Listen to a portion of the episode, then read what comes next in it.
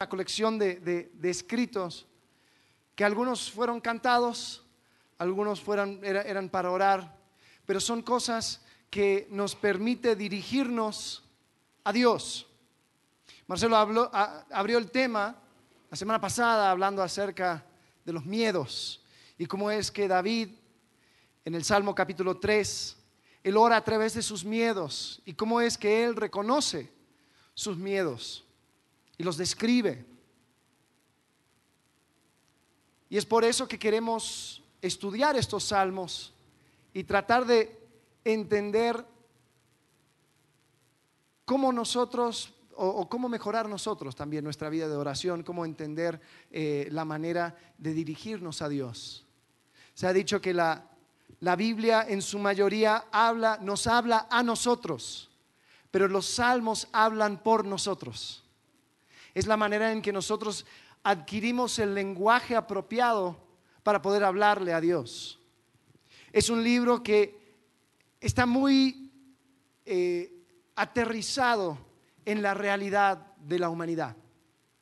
Es eh, una manera de poder comprender cuáles son las cosas que Dios ha permitido eh, que hablemos con Dios, porque muchas veces nosotros tal vez venimos de una tradición donde se habla a, Dios de cierta manera, se habla a Dios de cierta forma, como, como dijo Marcelo, ¿no? Cuanto más eh, elaborado la oración, mejor, cuanto más grande las palabras, mejor, Eh, y, y hay ciertas cosas, ciertos temas que no tocamos con Dios, que no hablamos con Dios. Entonces los salmos es la manera en que tenemos ese permiso. Entonces, como dije la semana pasada, hablamos acerca de orar a través de nuestros miedos, ¿no? Eh, y tuvimos nuestros grupos y algunos dijeron que no, la verdad no, no tenían miedo, no tenían miedo de nada, ¿no? Eh, y creo que ahí es donde descubrimos su miedo. Era miedo a tener miedo. Porque la verdad todos tenemos miedo de algo. El miedo viene a causa de lo desconocido. Nadie tiene plena confianza en Dios para ciegas ir por esta vida, yendo por las cosas que no entendemos y decir, ¿sabes qué? No me preocupa en lo absoluto. ¿Sabes por qué? Porque si, bueno, primero, si, si lo eres, te felicito, eres más espiritual que el mismo rey David. Muy bien, qué bueno. Quizás no sea el caso. Quizás el caso es que sí tienes miedo, pero te has olvidado cómo externarlo, cómo hablarlo. Tal vez vienes de una tradición donde miedo era desconfianza, desconfianza era pecado y el pecado era malo. Por lo tanto, no digo que tengo miedo, no expongo mi miedo, pero después sale de otras formas. ¿Qué sientes? Eh, Sabes que los hombres a veces eh, parece que tienen eh, tres emociones, ¿no? Estoy enojado, estoy frustrado y estoy hambriento. Y la verdad, hay, hay todo un abanico de emociones, ¿no? No es siempre estoy enojado, estoy frustrado. Eh, hay un montón de cosas, pero, pero muchas veces, digo, los hombres, eh, porque, porque se les da, es, es más común, ¿no? O sea, agarro mis emociones y lo meto muy abajo para que nadie lo vea, nadie lo sienta, nadie se dé cuenta, ¿no? Las mujeres también, es un, es un problema humano.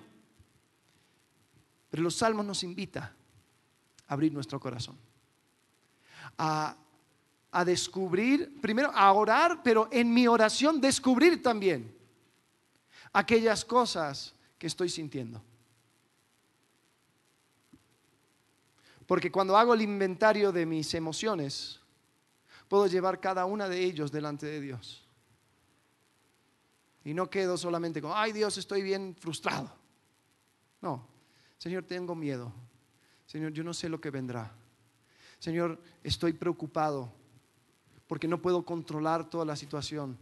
Estoy en la deriva de hombres malos. Señor, ayúdame. Todos tenemos miedos. Y sí, Dios reina y Dios es soberano, Dios es poderoso, pero es una realidad. Entonces, no tenemos que ignorarlo. Ahora, hablando del miedo, hoy vamos a hablar acerca del dolor. Vamos a hablar acerca de orar a través de nuestro dolor. Porque si bien el miedo son las cosas o es, es la reacción ante lo desconocido, el dolor, la desilusión, es el dolor o, o una emoción que se da ante lo conocido y lo cual estoy inconforme. Son las cosas que veo y que no me gustan. Las cosas que están a mi alcance y digo, algo está fuera de lugar. Y no tenemos que buscar muy lejos para encontrar momentos o situaciones que causan dolor. El periódico cada día hace su negocio vendiendo historias de dolor. En tu propia familia, en tu propia vida, puedes encontrar circunstancias y situaciones de dolor. Y cada uno tiene su propio dolor. Nosotros no podemos medir el dolor de uno y compararlo con el dolor de otro y decir, bueno, esto es más legítimo, menos legítimo. No importa. Yo creo que tiene que ver con una secuela de la caída. Porque desde la salida del Edén hemos tenido una sensación de que algo está fuera de lugar. De que algo como que no cuadra como que ese ideal perfecto, Dios habitando con nosotros, caminando entre nosotros, no, se ha, no ha llegado a su cumplimiento total. Por lo tanto, así como dicen Romanos, dice, toda la creación gime. Dice que yo mismo estoy gimiendo que el Espíritu Santo aún gime con palabras indecibles o gemidos indecibles. Hay algo que está fuera de lugar y eso causa dolor. A veces parece que este mundo es pura tragedia, accidentes, violencia, corrupción, desastres. Ahora, esto no es nada nuevo, como dije, viene desde el Edén. Y como seres humanos hemos entendido que hay un lenguaje compartido y es del dolor. Por lo tanto, no nos debe de sorprender que entre un tercio y una mitad de todos los salmos son salmos de lamentación o salmos de lamento.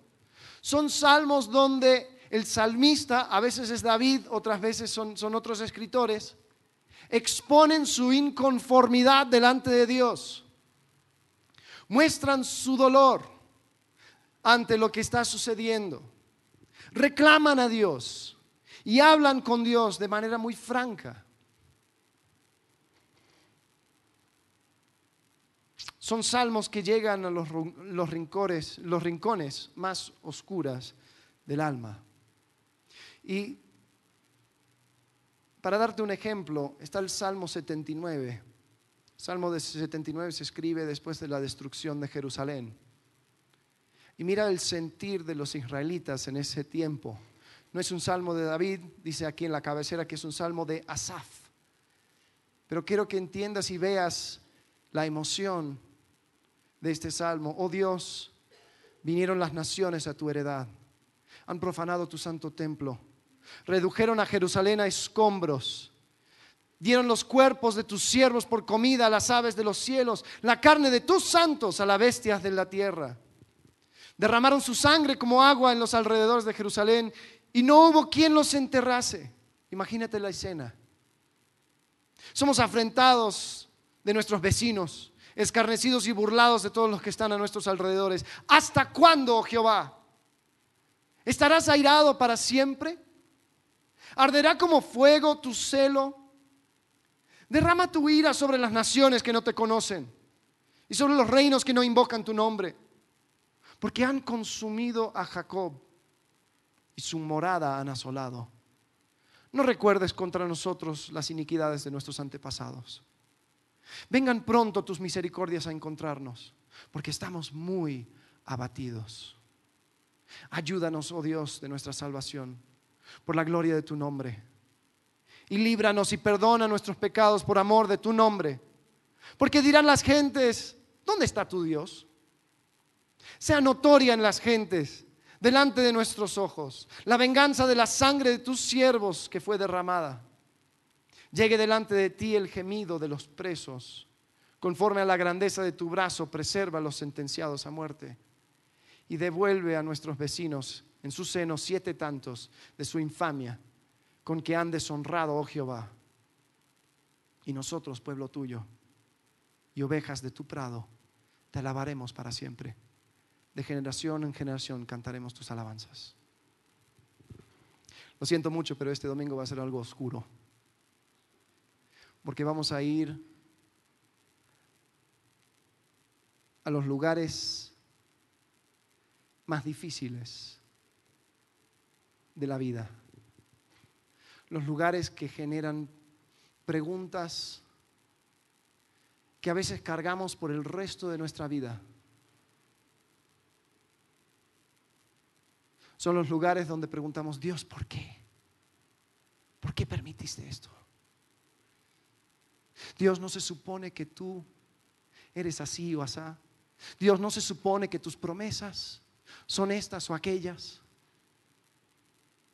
Dios, veo el mundo, veo mi circunstancia, veo mi situación y no estoy conforme. Esto no es justo. A veces el actuar de Dios nos desespera y nos confunde. Algo interesante de los salmos es que no tratan de negar estas emociones, no tratan de pretender que no existen. Decir que nunca te sentiste así es negar tu humanidad. Si te pones a pensar, la primera emoción que sentimos al salir del, vientre de nuestra madre es dolor, confusión, enojo. Y hasta se nos hace raro si un, niño sale y no llora. Todos estamos muy acostumbrados a esta emoción. Y a veces cuando atravesamos pruebas, hay personas a nuestro alrededor que no saben qué decir, ¿no? Si te ha tocado ser una de esas personas, de acompañar a una persona en su prueba, en su, su dificultad, es complicado, porque no sabes qué hacer, no sabes qué decir. Y algunos regalan esta joyita de Job capítulo 2, versículo 10. Ay, mira, te regalo un versículo. Dice, ¿recibiremos de Dios el bien y el mal no lo recibiremos. o sea, lo que sacado de contexto, lo que está diciendo es, mira, cállate, acéptalo, supéralo. Cosas malas suceden en la vida. Ah, pero como está en un versículo, ahí funciona mejor, ¿no? Y nos quedamos inconformes, con justa razón. Si leemos todo el libro de Job, nos daremos cuenta que pasa 40 capítulos quejándose y diciendo, no, estoy conforme con esto. ¿Por qué me diste lo malo?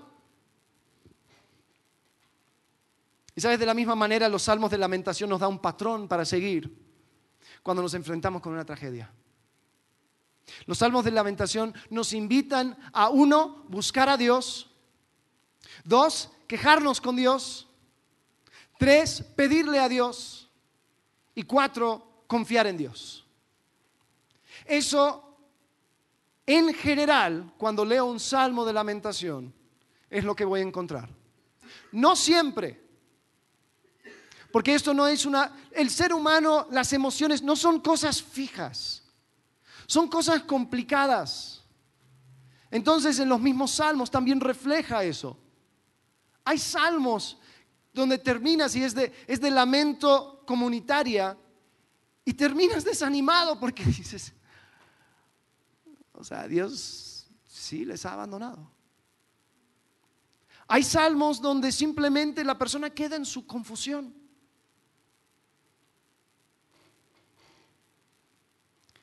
Pero gracias a Dios en la mayoría podemos encontrar eso. La persona busca a Dios, se queja, pide y confía. Entonces vamos a explorar juntos un salmo para ver este patrón.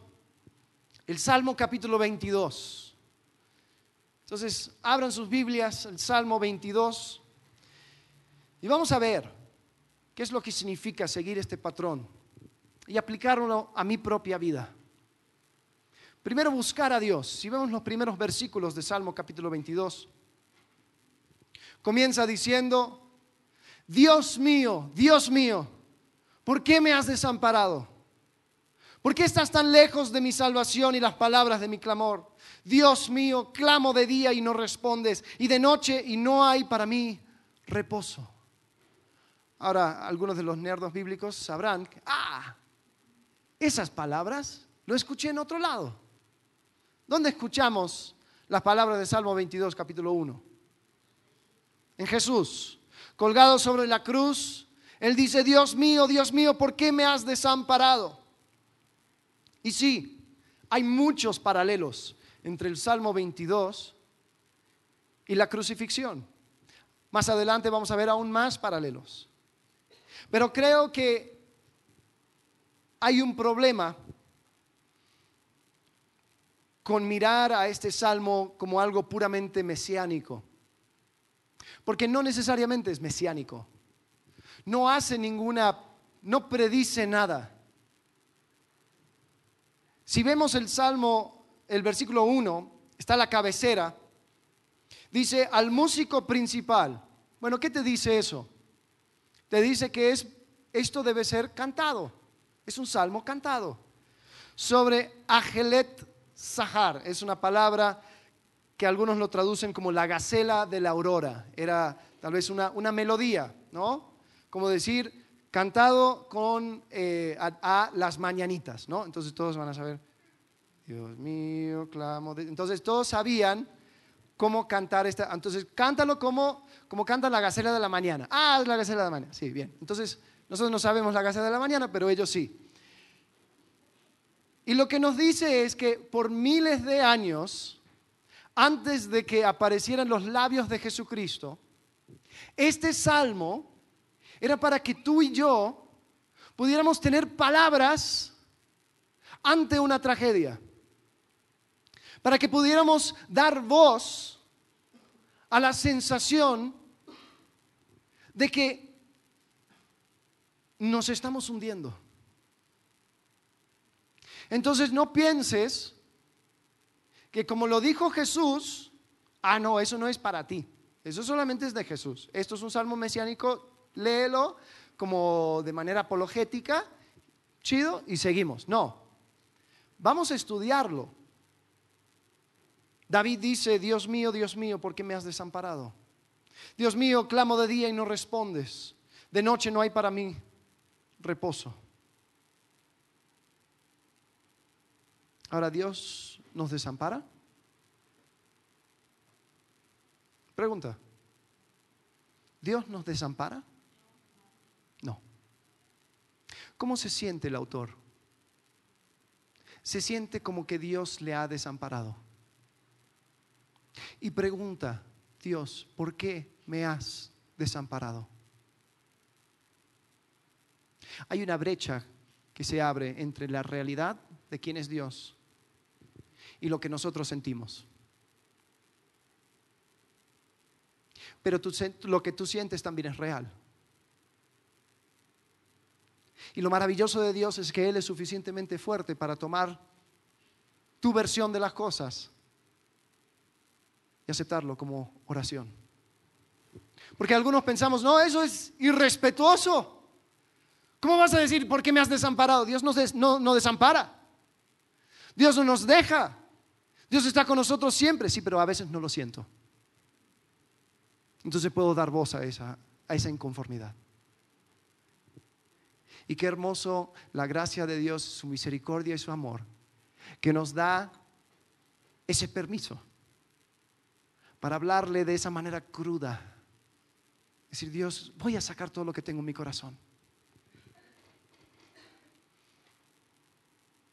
Y a pesar de la frustración y la sensación de que Dios no, no, nos escucha, el buscar a Dios también es un acto de fe.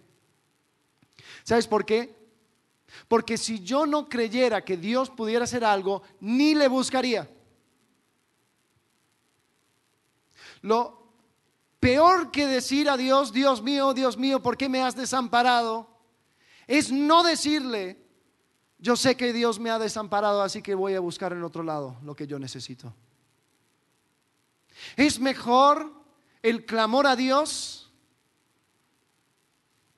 aunque el cielo se ha vuelto de acero,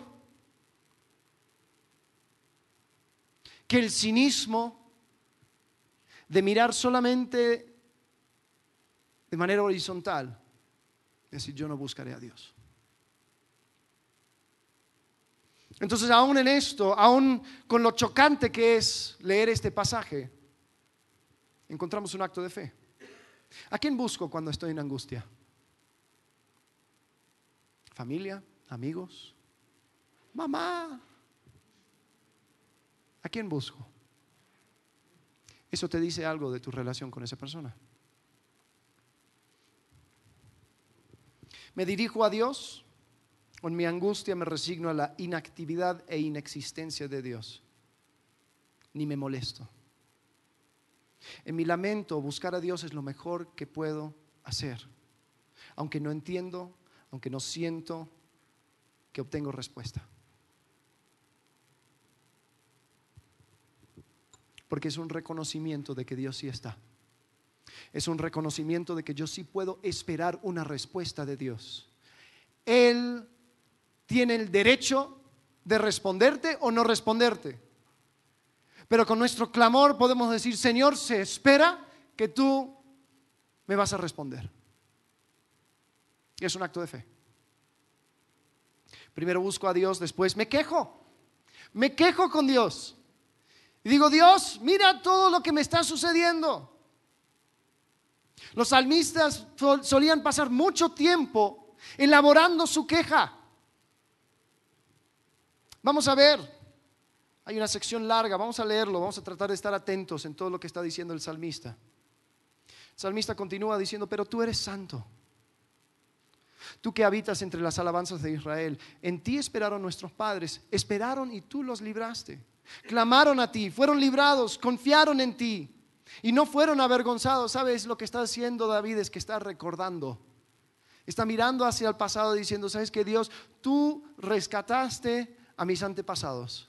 Tú sí fuiste fiel y hay veces donde no podemos mirar hacia adelante, estamos en medio de la tragedia y la única cosa que podemos hacer es mirar hacia atrás y decir, Señor, yo sé que tú has sido fiel. Por eso puedo ser tan deliberado en reclamar, en pedir, Dios, ¿por qué me has desamparado? Porque yo miro hacia atrás y veo que tú hiciste, que tú obraste, que tú actuaste. En versículo 6 mira hacia adentro y dice más, yo, yo soy gusano y no hombre, oprobio de los hombres y despreciado del pueblo. Todos los que me ven me escarnecen, estiran la boca, menean la cabeza diciendo, se encomendó a Jehová, líbrele él, sálvele, puesto que en él se complacía. Estas son las mismas palabras que dirigieron a Jesús sobre la cruz. Pero David aquí está diciendo, yo me siento abatido, estoy en el piso, me siento como un gusano. Todos se burlan de mí y dicen, ay, sí, mira, qué bueno, confiabas en Dios. Pero una vez más, mira hacia adelante, mira hacia arriba y reconoce la relación que tiene con Dios. Versículo 9, pero tú eres el que me sacó del vientre, el que me hizo estar confiado que estaba a los pechos de mi madre. Describe a Dios como nodriza, como una partera que le acompaña. Sobre ti fue echado desde antes de nacer, desde el vientre de mi madre. Tú eres mi Dios, no te alejes de mí, porque la angustia está cerca, porque no hay quien ayude. David le estaba diciendo a Dios que no hay plan B. Dios, tú has estado conmigo desde el comienzo. No tengo otra opción. Algo curioso del dolor es que hay veces Dios nos pone en esa situación. Porque cuando no hay plan B, ahí es donde respondemos a Dios. Y poco a poco va quitando, va quitando, va quitando, va quitando para pulirnos. A veces la voluntad de Dios es que tú te encuentres en medio del dolor.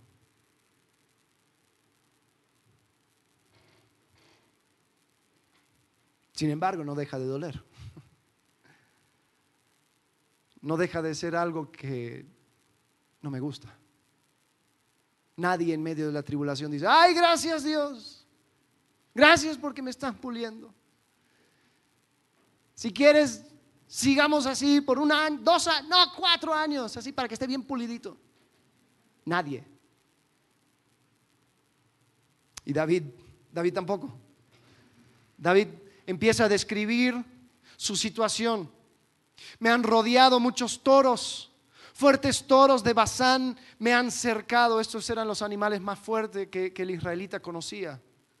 Abrieron sobre mí su boca como león rapaz y rugiente. Describe a las personas que buscan su vida como animales. Personas que solo quieren su destrucción.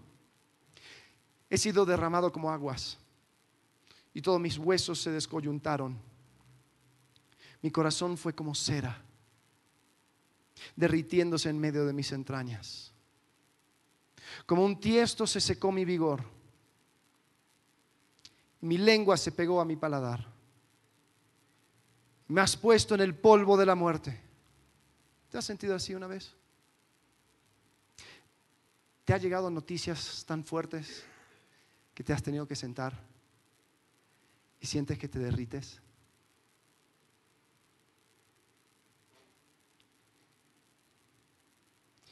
Porque perros me han rodeado, me ha acercado cuadrilla de malignos. Horadaron mis manos y mis pies, contar puedo todos mis huesos. Entre tanto, ellos me miraron o me miran y me observan. Repartieron entre mí sus vestidos o entre sí, entre sí mis vestidos y sobre mi ropa echaron suertes. Todos siguen con su vida a cuesta tuya. Estos hombres que han rodeado a David, le han saqueado, ahora andan repartiendo los vestidos. Y este hombre en polvo no encuentra recurso. Es una queja larga. Es una descripción clara y extendida acerca de cómo se siente. Ahora yo no sé exactamente cuál es la situación que está atravesando David. Puede ser que esté ligado con alguna situación, con su familia, con sus hijos. Quizás esto fue en el momento cuando empezó a desmoronarse toda su idea familiar su hija violada por su hijo, su otro hijo levantando un ejército en su contra, no sé, tal vez fue en el momento cuando estaba huyendo contra Saúl. Pero podemos saber que David claramente estaba abriendo su corazón, estaba describiendo lo que le sucedía.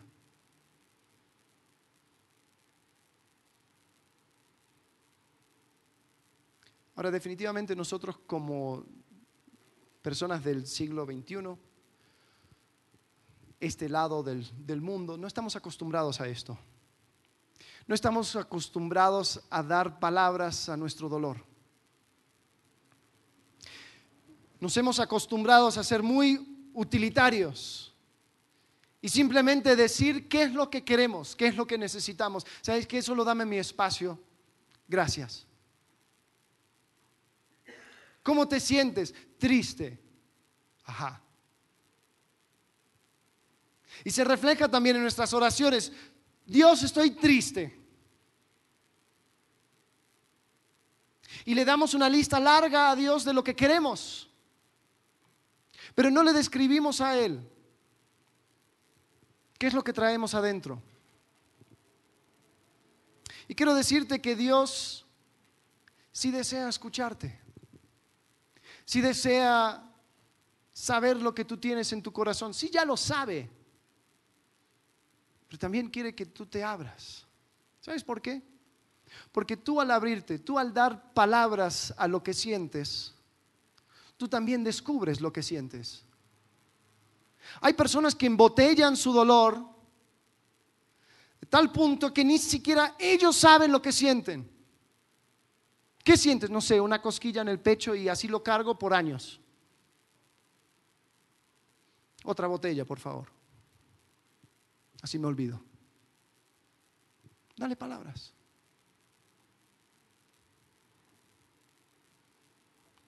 Yo creo que la mentira más grande de este siglo es que nadie me entiende.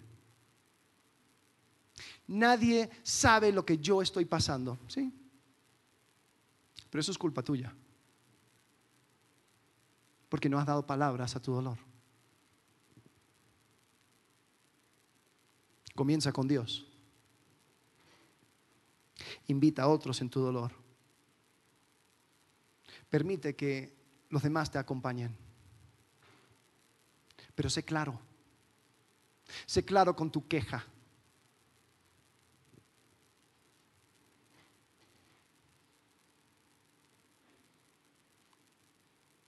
Entonces yo creo que Dios nos invita a quejarnos. Justamente para eso, para protegernos de esa mentira. Nadie me entiende. Yo voy solo en esta vida. Nadie sabe el dolor que yo he pasado, nadie sabe los sentimientos que yo he sentido, nadie sabe el impacto que ha creado esta situación sobre mi vida. Está bien. Pon palabras a tu dolor y expresárselo a Dios. Dios ya sabe lo que tiene que hacer. No te explayes tanto en tus peticiones.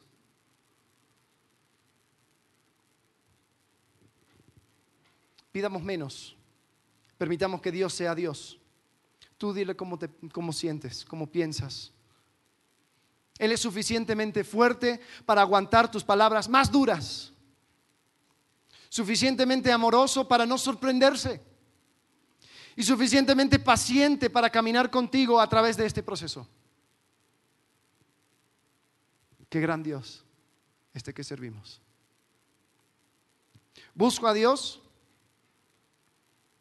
Me quejo con Dios. Pues sí, le pido a Dios.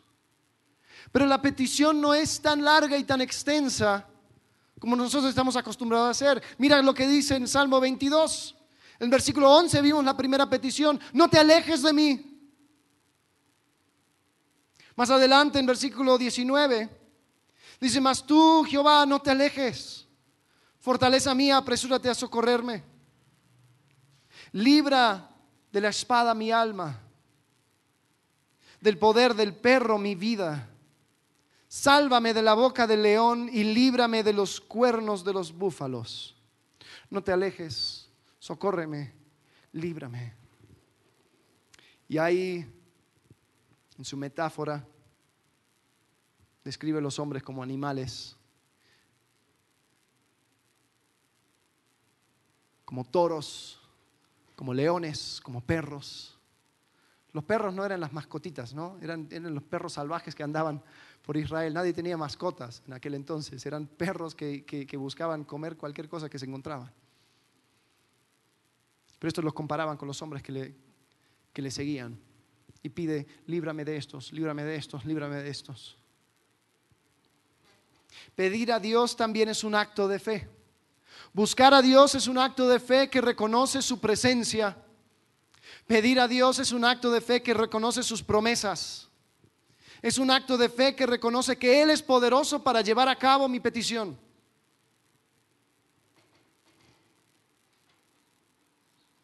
Porque si no tuviese fe, ¿para qué intentar? ¿Para qué preguntar? Pero buscar a Dios y exponer nuestra queja delante de Él y pedirle es mostrar que le considero como el Dios todopoderoso y amoroso que es. Ahora, nota lo específico que es. Líbrame de estas personas. ¿Sabes? Muy, muy diferente es la manera en que pedimos a Dios, Señor, rescátame de mis problemas.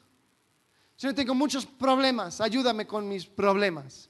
Y todo se engloba en, una, en un bolso grande llamado problemas. Y Señor, trata, trata con ellas. No.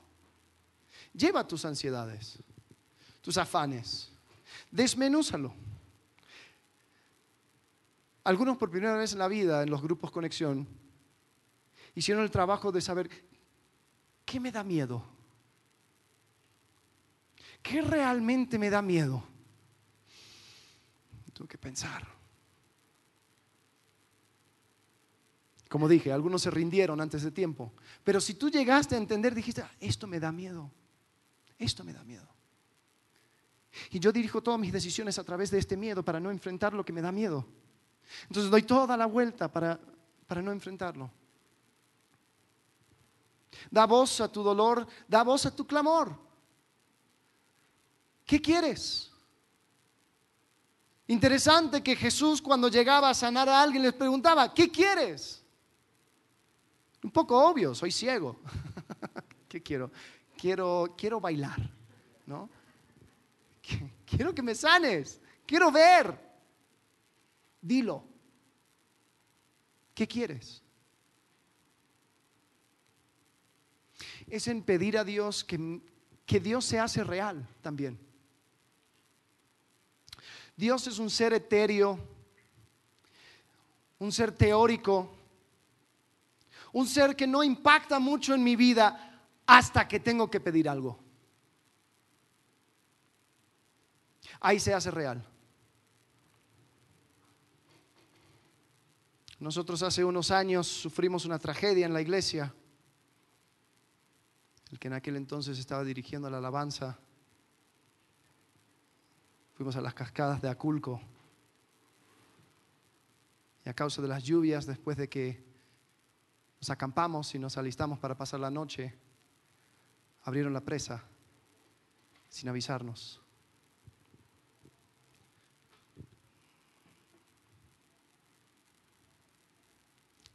En ese momento nuestro amigo se fue por la cascada y encontramos su cuerpo el próximo día.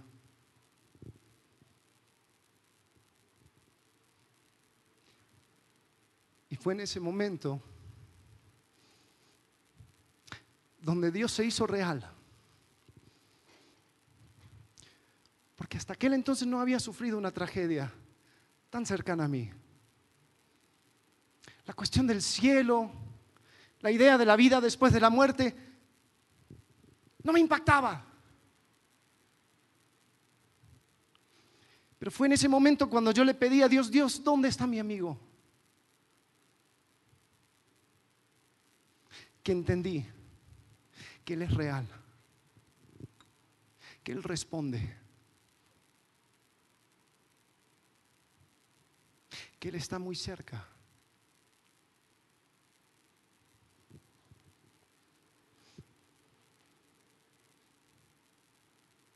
Puedo abrir mi corazón con Dios.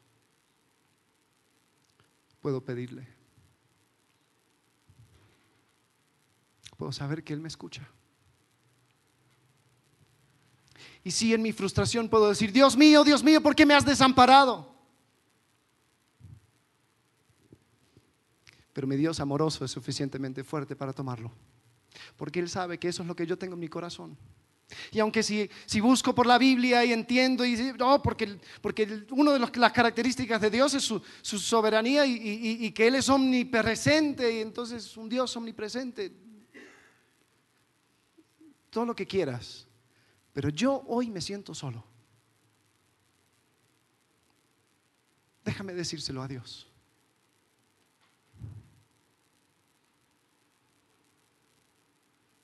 Busco me quejo, pido. Aquí en el Salmo 22, en el versículo 21, es como que se cierran las cortinas. El escenario se pone en negro. David dice, sálvame de la boca del león y líbrame de los cuernos de los búfalos.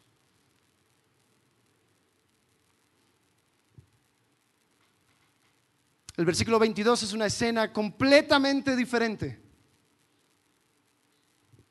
Abrimos cortinas y encontramos a David. Un tiempo después, restaurado, firme, alegre, alrededor de una mesa con sus amigos, habiendo hecho sacrificios delante de Dios y celebrando su salida de la prueba. Porque mira, mira su lenguaje. Anunciaré tu nombre a mis hermanos, en medio de la congregación te alabaré. Los que teméis a Jehová, alabadle, glorificadle. Descendencia toda de Jacob y temedle vosotros, descendencia de toda Israel.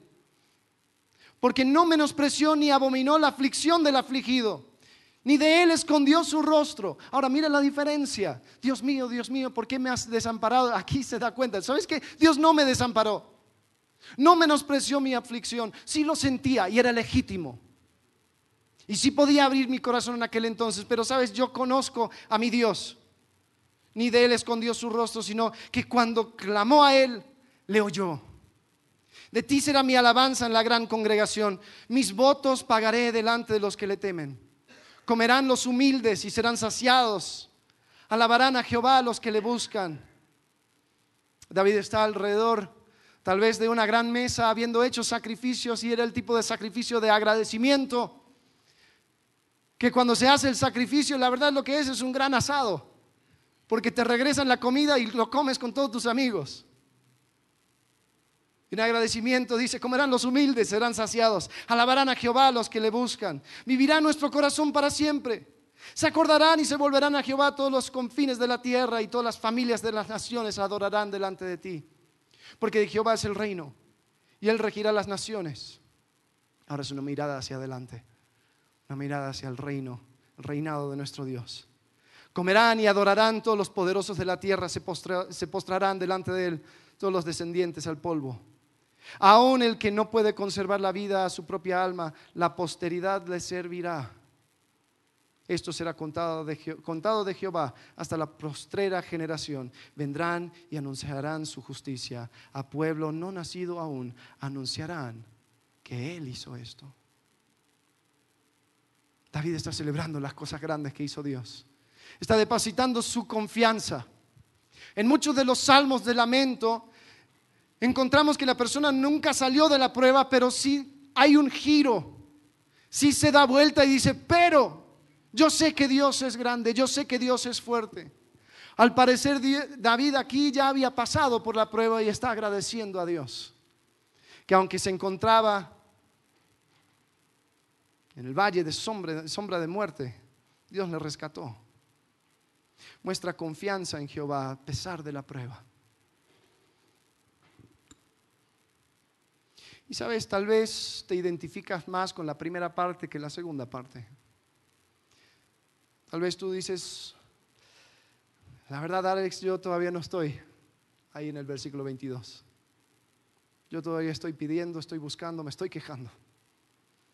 Pero la confianza sí me cuesta. La celebración y la alabanza, yo sé que las tengo que hacer, pero ahí está. Hay un aliento en el hecho de que estas palabras estuvieron sobre los labios de Jesucristo. Hay una esperanza al saber que Él tenía este salmo en mente cuando estaba colgado sobre la cruz.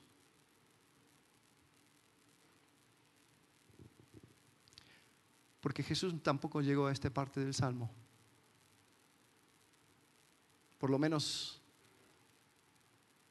no antes de la resurrección. Él atravesó la muerte. Y entre el versículo 21 y el versículo 22 hay una muerte, la muerte de Jesús.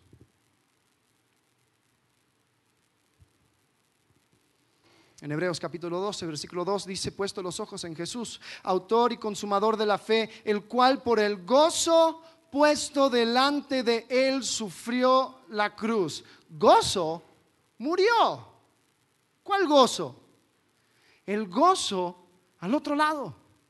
El gozo de la resurrección, de él ser primicias de cada uno que pone su fe en él. El gozo puesto delante de él sufrió la cruz menospreciando el oprobio y se sentó a la diestra del trono de Dios. Considerad aquel que sufrió tal contradicción de pecados contra sí mismo para que vuestro ánimo no se canse hasta desmayar. Iglesia, les quiero animar en esta mañana. Tal vez tu mundo hoy se ve todo de gris. Tal vez el cielo cerró la puerta. Y tú sientes que tus oraciones no llegan hasta el techo y rebotan. Ponlo en palabras. Y si no tienes palabras, lee los salmos. Porque los salmos nos, dan lenguaje a nuestro dolor. Los salmos nos ayuda a identificar aquellas cosas que estamos sintiendo.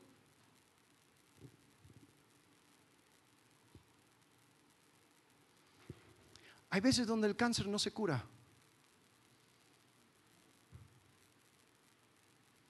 Hay veces que el litigio sí, sí terminó acabando con todo lo que tenías. Hay veces donde el accidente nunca te dejó igual. Hay veces que esa muerte en familia cambió todo. Y hasta la resurrección no vas a llegar al versículo 22.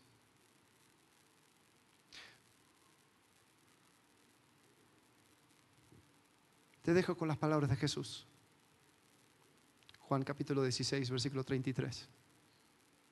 Estas cosas os he hablado para que en mí tengáis paz. En el mundo tendréis aflicción, pero confiad. Yo he vencido al mundo.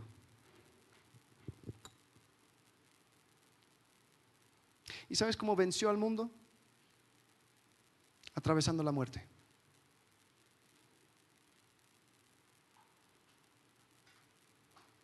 Iglesia,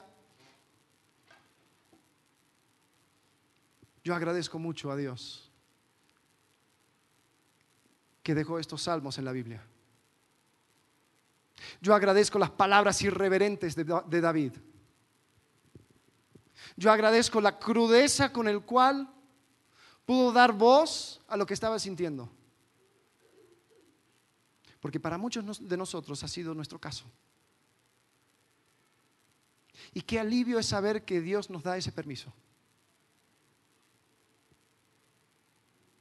Busca a Dios. Él te escucha. Quéjate. Ábrete con Dios. Describe tu problema, tu angustia, tus emociones. Pídele a Dios. Porque Él es poderoso para concederte lo que tú necesitas. Confía en Dios. Porque aunque tengas que esperar hasta llegar al otro lado de la muerte, Él es fiel a su promesa. Pero voy a agregar otra cosa, porque en el, versículo 22 en adelante vemos a David rodeado de gente. Y aunque no va con la estructura de los salmos, si, si puedo hablarles como pastor de una iglesia, les quiero animar, involucra a otros. en tu celebración, así como vemos a David. Pero si alguien realmente va a participar en la celebración, involúcrales en tu dolor también. Porque solo así va a poder saber cuál es el contexto y el trasfondo. Así que si ya hiciste el trabajo difícil de dar palabras a tu dolor y expresárselo a Dios, te quiero animar a que esas mismas palabras puedas compartir con las personas a tu alrededor.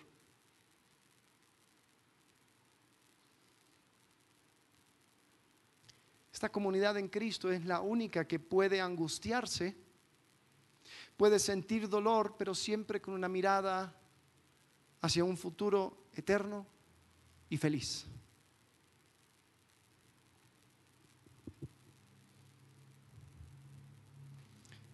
En Primera de Tesalonicenses, Pablo anima a la iglesia, dice, no os entristezcáis como aquellos que no tienen esperanza. Algunos de nosotros lo tomamos como, no os entristezcáis. ¿No? Entonces tenemos un funeral y decimos, vamos a tener una celebración de vida. No, se murió. Me duele. Nunca va a ser igual. Llora, siente, exprésate. Dios te da ese permiso. Es un eco del Edén. Fuimos creados seres eternos, por eso nos impacta tanto la muerte. Es como que, espérate, algo en mi espíritu me dice que no está, esto no está bien. En Eclesiastés dice, tú has puesto eternidad en el corazón del hombre. ¿No te has puesto a pensar por qué es que todas las religiones, independiente de lo que crees, todas las religiones del mundo tienen una idea de la vida después de la muerte? Está en nuestro chip. Entonces por eso nos mueve tanto. ¿O no es absurdo cuando una abuelita de 94 años se muere y todos están llorando? O sea, ¿qué esperabas? Sí, es que tengo en mi ser la eternidad. Entonces sí me mueve. Exprésate delante de Dios. Ábrete ante otros. Y si no tengo palabras, sigue leyendo los salmos de lamentación, porque para eso están. Porque la mayoría de la Biblia habla, nos habla a nosotros, pero los salmos hablan por nosotros. Vamos a orar.